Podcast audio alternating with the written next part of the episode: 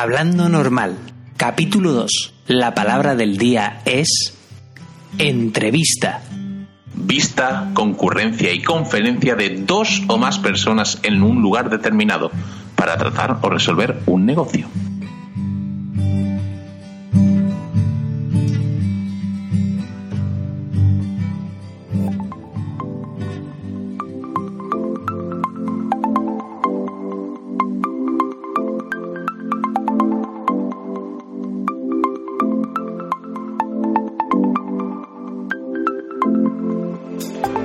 Pues bueno, Jesús Pérez, la otra, la otra definición de la RAE es acción y efecto de entrevistar o entrevistarse. Ahí como lo ves. Pero como a mí no me gusta definir con verbos, pues no defino con verbos, tío. De verdad. Pues no, no defines con verbo, Javier Marín. Yo también estoy de acuerdo con todo lo que hagas, ¿eh?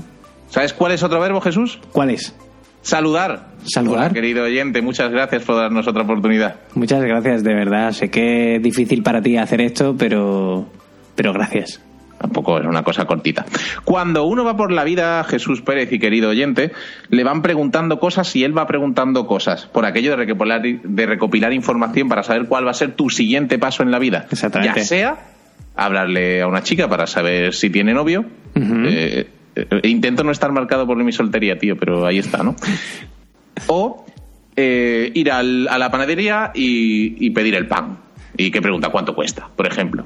Jesús, me pasa una cosa ¿Y que. preguntar al muy- panadero si tiene novio? Oye, eso lo tenemos ahí, ¿eh? O a panadera. Una vez que me gusta. Da igual. Eh, en fin, vamos a. mm, A seguir con esto. Hay una cosa que me da muchísima rabia cuando voy a la panadería, que es una cadena aquí en Andalucía que se llama Polvillo. Sí, ¿y qué, qué ocurre con esa cadena? Tiene ofertas muy, muy concretas y yo voy, ¿no? Y le digo, póngame una oferta de un euro de campesinas, que te vienen cinco o cuatro, no ¿De recuerdo. acuerdo?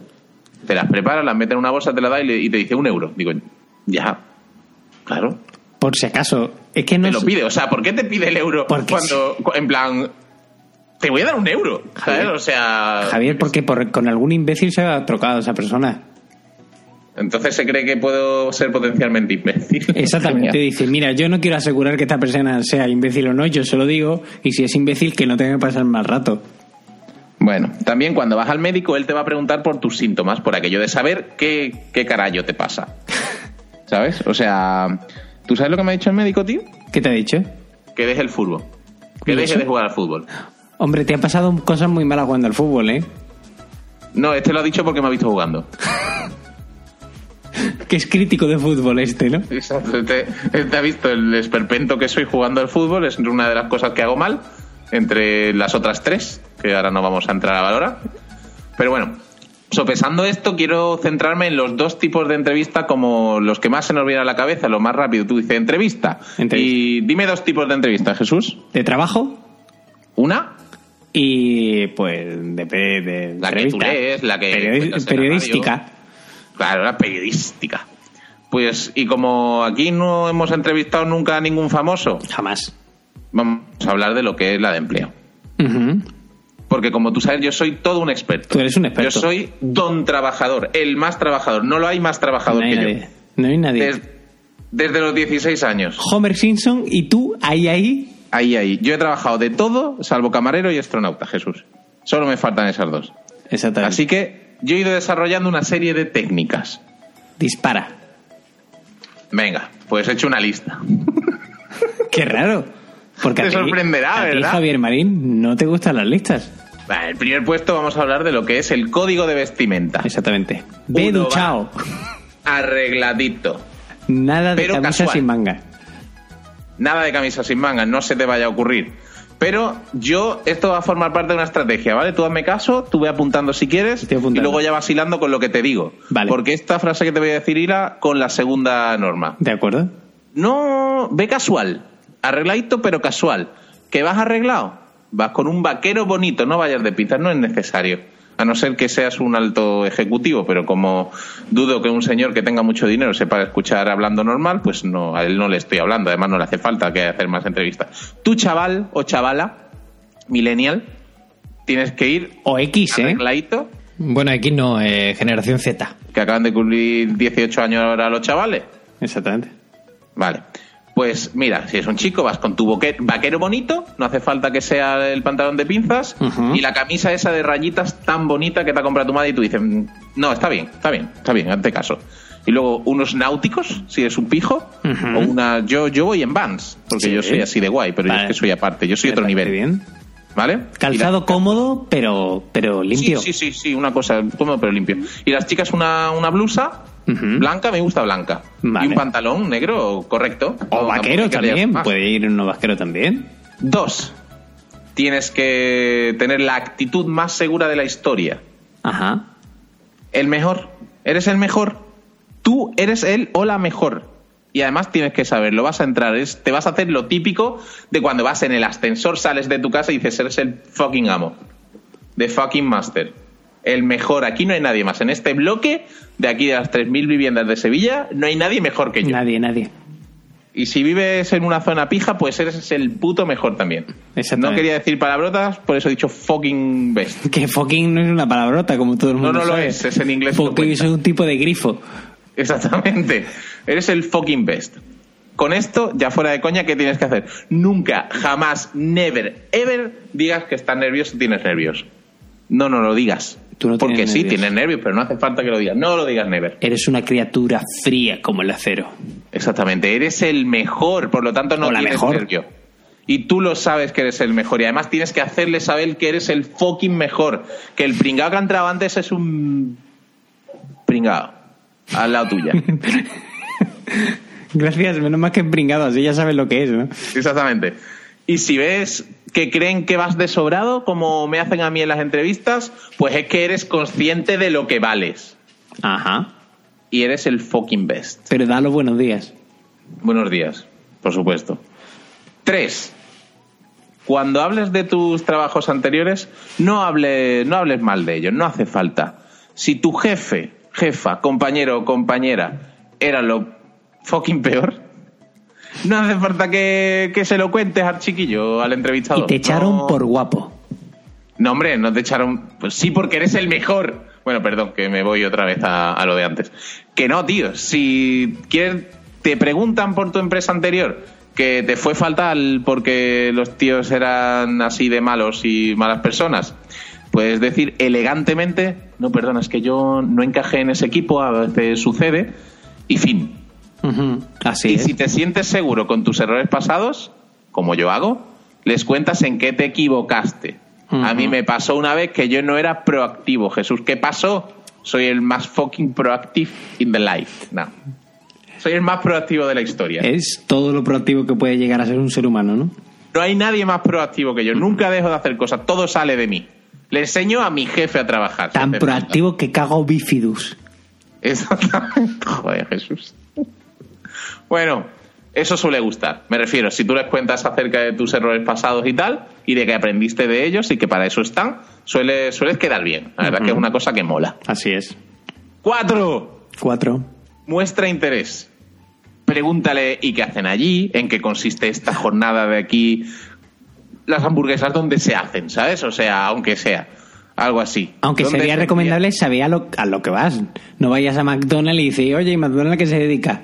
No, hombre, pero ve preguntando qué, qué se hace allí, en el, qué de más logístico, más vale, vale. el día a día que te expliquen en qué consiste una jornada, cómo funciona, qué haces cuando entras, qué haces cuando te vas, cosas así, tío. Vale, me parece, sí. que la entrevista es para los dos, que McDonald's no te merece me merece. y lo tienen que saber y tú tienes que decidir también si eso es para ti. ¿me entiendes? Te entiendo. ¿Me entiendes? Vale. Cinco. No preguntes cuándo te dan vacaciones. No, está mal. Y el salario no lo sé. Yo no suelo preguntar tampoco. Porque total, como eres pobre lo vas a coger igual. ¿verdad? Pero también te digo que si vas a preguntar por el salario, no preguntes aquí cuánto se cobra. Es verdad, eso es una palabra, es una... No, esa pregunta va mal. Very bad. Porque tengo tanto inglés, yo que sé, soy bilingüe, da igual. Eh, no preguntes cuánto se cobra aquí, pregunta por el salario, sé elegante, haz preguntas elegantes. Las vacaciones no, no se preguntan, porque no vas, a, no vas a, ni siquiera, no has entrado, no has firmado contrato y ya estás pensando en irte de vacaciones. Puedes preguntar cómo son las condiciones de trabajo. Exactamente. Puedes preguntarlo así. Seis. Si te hacen una pregunta, Jesús y querido oyente, y tú no caes en ese momento cómo responder, recuerda que no estás nervioso. ¿Recuerdas que no estás nervioso porque es el fucking best? Gana tiempo.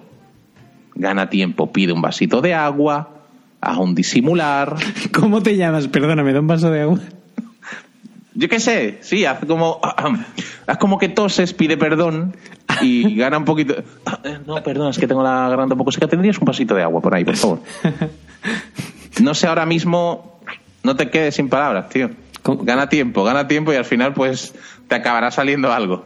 Es que ahora, ahora no, puedo, no puedo dejar de pensar, es esa persona que entras.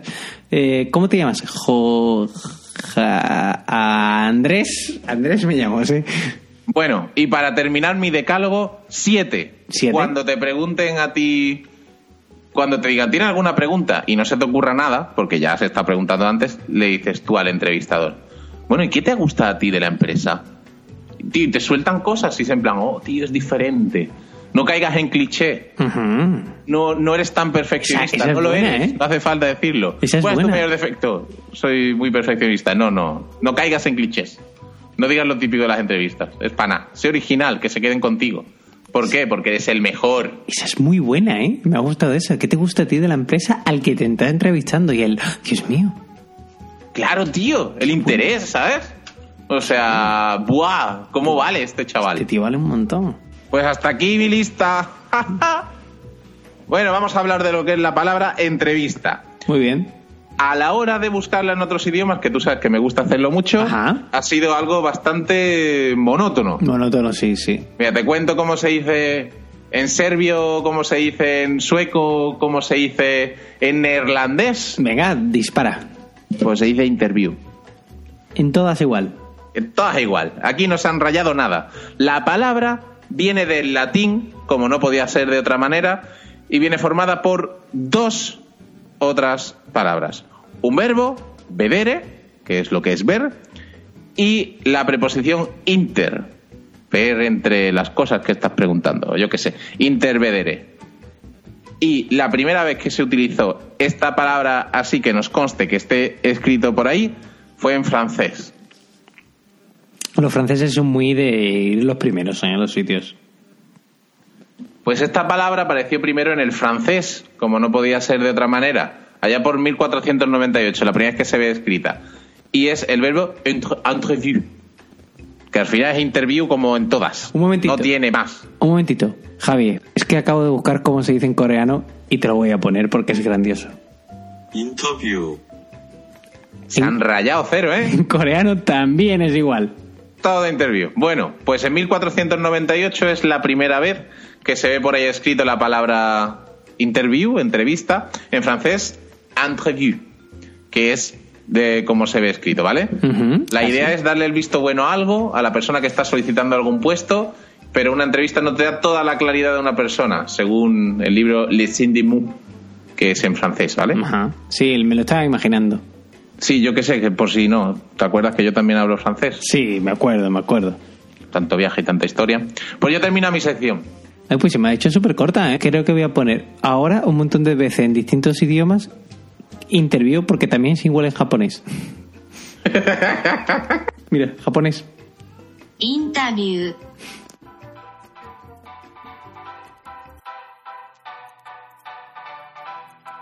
Si quieres contactar con nosotros, puedes hacerlo por varias vías. Por WhatsApp mandándonos un audio o un mensaje de texto al 644-524-830. 644-524-830. En Twitter síguenos en la cuenta Hablando Normal. También nos puedes enviar un correo a hablandonormalpodcast.gmail.com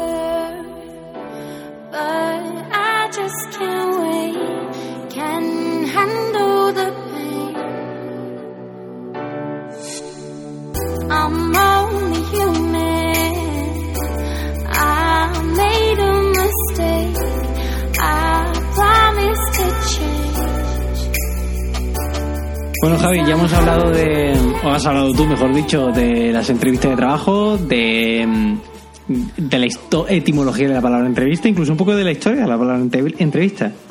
Y yo te voy a hablar de otra relación entre historia y entrevistas, que es la historia oral. Eh, la relación entre la- el estudio de la historia y la historia y la oralidad, es decir, las entrevistas, tener testimonios orales de la gente, es clave, es vital. De hecho, eh, Tucídides o Sima Qian, dos de los primeros historiadores, uno griego y, y el otro chino, usaban la oralidad, los testimonios orales como pieza clave de sus trabajos. De hecho, Tucídides, incluso dentro de sus propios libros, usa discursos. Es decir, se lo medio inventa, porque realmente se lo está inventando, eh, discursos supuestos de gente que participaba en esos hechos históricos. Lógicamente, eh, la relación entre esta historia oral y la historia como ciencia o como disciplina cambia mucho a lo largo de la- del tiempo. Pues du- durante el siglo XIX esta- estas historias oral no se trataban con la, la forma que se trataban en la antigüedad. Por ejemplo, Tucídides, si alguien le dice que por ahí pasó un orco, dice, es que por aquí pasó un orco, me lo ha dicho un señor. En cambio, en, actualmente se toma la historia oral como una fuente más que es interesante no porque sea verdad, porque a lo mejor es mentira, sino porque nos cuenta algo de la historia y ese algo puede ser, por ejemplo, cómo veía esa persona en concreto un momento histórico o cómo lo recuerda o cómo ha cambiado su pensamiento de un momento histórico. Eso pasa muchas veces con las memorias. Hay gente que recuerda las memorias de una forma, incluso eh, hay gente que escribe sus memorias y literalmente lo dice el- esa misma persona que lo hace de memoria. Otros, sus memorias la contrastan, que Pero hacen... Es muy extraño, ¿no, Jesús? Sí, lo de contrastar memoria no es tan entra- extraño. De, te sirve para intentar no decir cosas que no son ciertas. Porque cuando la haces- subjetividad y cosas, no Exactamente. explicarlo solo como tú lo veías. Exactamente, cuando tú escribes unas memorias de memoria, mm, la mayoría del texto te das cuenta que es mentira. Incluso hechos históricos no los dice la fecha que fue o, o cosas así. Hay una, Bueno. una autora, mm, una historiadora, que incluso recibió el, principio, el premio Príncipe Princesa de Asturias, creo, no el príncipe, ya era princesa, que es Meribert, una historiadora especializada en, en Roma, realmente, en el mundo clásico, pero en Roma especialmente, y es mm, bastante guay porque, claro, todas las historias y todos los, todos los relatos que nos han llegado de Roma, que se contaban los propios romanos, no lo usan como otros historiadores como si fuera la realidad sino lo usa como forma de entender cómo eran los romanos en el momento que se escribió. Es decir, la historia de Rómulo y Remo no te sirve para saber cómo era el inicio de Roma, sino te sirve para saber cómo los romanos del siglo I pensaban que era Roma, que es cuando se, más o menos se escribió más bien esos relatos históricos. Lo que bueno, digo eso es- es mitología todo, ¿no? Sí, claro, en mitología, pero también eso alguien lo escribió por primera vez y lo escribió en un momento muy concreto. Entonces eso te sirve para pensar cómo eran esa gente. Por ejemplo, si lees la mitología o si lees la- la- lo supuesto libros de historia griegos o romanos o chinos o de cualquier momento, te das cuenta cómo se veían en el momento que lo escribieron, esos libros en concreto, se veían a sí mismos. ¿Sabes? Por ejemplo, Sí, sí, sí. en la historia de Rómulo Remo hay un momento que Rómulo eh, puebla la, la ciudad de Roma con delincuentes, con gente eh, chunguilla. El Pero- Australia de la época. Sí, sí, pero te lo cuentan los propios romanos y te demuestran la visión que tenían de ellos mismos pues en siglo Somos I. chungos. Porque somos gente, no, porque somos gente que hemos recibido a todo el mundo y hemos construido a Ah, través de eso. ¿sabes? Mucho más bonito como tú lo pones. Sí, sí, Roma era muy diversa, muy, muy la verdad que os recomiendo leer a Meribert. Eh, y ver sus documentales también, que están los podéis encontrar en YouTube incluso. Porque también hay otro factor, ya he dicho, incluso actualmente usamos todos los testimonios, eh, por ejemplo, también nos sirve mucho para conocer momentos cercanos de la historia. Esos testimonios nos sirven para saber eh, o para conocer aproximarnos momentos cercanos de la historia y después comprobarlo o, re- o, o aplicárselo a otro tipo de fuentes, fuentes escritas y tal. Pero como el problema que tiene la fuente oral, sobre todo cuando estamos hablando de, gente que vivió ese momento pero hace mucho tiempo, es una cosa que aparece en la, en la psicología que, que es un concepto que se llama memoria de testigo. De hecho, hay una psicóloga eh, muy famosa que se llama Elizabeth Loftus que estudia no cómo olvidamos, sino cómo recordamos. Y uno de los problemas que se encuentra a la hora de investigar la memoria, y ella incluso ha intervenido en casos jurídicos es que nuestra memoria eh, no es como la de un ordenador. Es decir, no guardamos datos y se quedan ahí perfectos, sino que van mutándose, se van desvirtuando, incluso se van mezclando con otros datos. Es muy fácil convencernos de que algo ocurrió, es muy fácil convencernos que de que algo no ocurrió como realmente ocurrió, sino que ocurrió de otra manera. Incluso es muy fácil manipularnos nuestros propios recuerdos. Dependiendo de cómo co- contemos una historia, llegará un momento que la recordemos como la hemos contado, no como era en realidad. Entonces, es básicamente como creerse cuando te crees tus propias mentiras. Exactamente. Eh, tantas veces que los has contado, pues a al ti- fin acaba convirtiéndose en verdad. ¿A ti no te ha pasado alguna vez que has pensado en, en algo? Por ejemplo, un hecho, yo qué sé, cuando nació, yo recuerdo muchas veces cuando nació mi hermana o cuando nació mi hermano, que era pequeño, pasó hace mucho tiempo, y tengo recuerdos muy concretos de que estaba en casa de mis abuelos.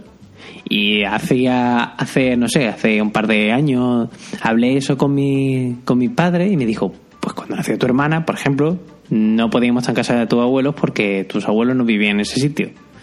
Tan, tan, tan. Claro, entonces son tus, tu memoria es muy deficiente y siempre lo es. De hecho, en un juicio, mm, los testigos muchas veces son incluso los menos fiables, sobre todo cuando es uno solamente. Esto también nos ayuda a ver una visión general de, de lo que es la historia eh, oral también, porque como he dicho, si nosotros mismos, como contemos nuestra historia, influyen como la recordamos, por eso es tan importante mantener una historia científica en el sentido de intentar ser lo más riguroso posible, porque si contamos una historia que no es cierta, al final la se terminará convirtiendo en nuestra memoria. Y ahí acabo. Pues yo al final me quedo con que soy tan mentiroso que al final me acabo creyendo.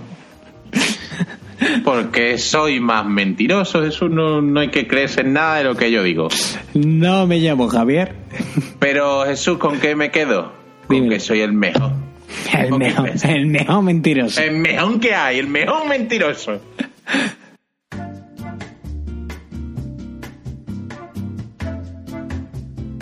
Si quieres contactar con nosotros, puedes hacerlo por varias vías. Por WhatsApp, mandándonos un audio o un mensaje de texto al 644-524-830.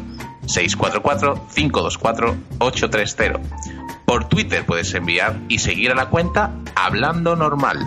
O nos puedes enviar un correo a hablandonormalpodcast.gmail.com Puedes escuchar el resto de los episodios de Hablando Normal en tus plataformas habituales. No dejes de recomendarnos.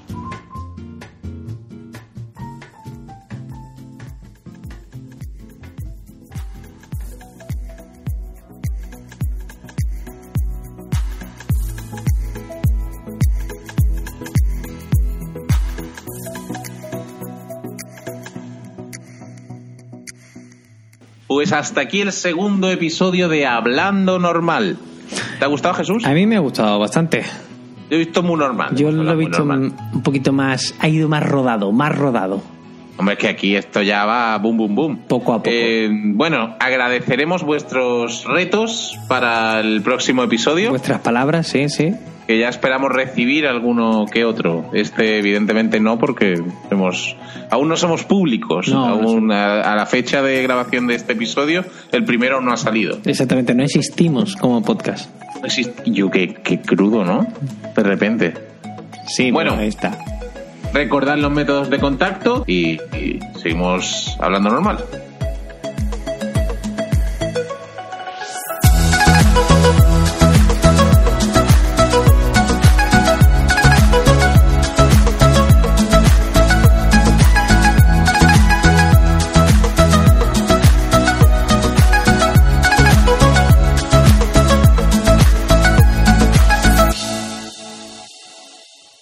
Falsas tomas falsas. ¿Por qué le, le interesa a usted este puesto? Bien, yo soy una persona muy asertiva que requiere de mucho dinamismo todo el ¿Qué tiempo. puede usted aportar como copresentador del podcast Hablando Normal? Puedo aportar una voz distinta. ¿Qué tres cosas se llevaría Jesús Pérez a una isla desierta? Pues me llevaría un pirulí. También ¿Le gusta que- mi corbata, Jesús? La verdad es que la ¿Me hace gorda esta camisa? Eh, No sabría decirle, pero. ¿Por que- qué cree usted que nadie me quiere? Ay, pues no lo sé, no sabría decirle, la verdad. ¿Cuál es el motivo de nuestra existencia? El mío, pues. pues el- ¿Cuál es el motivo de nuestra existencia?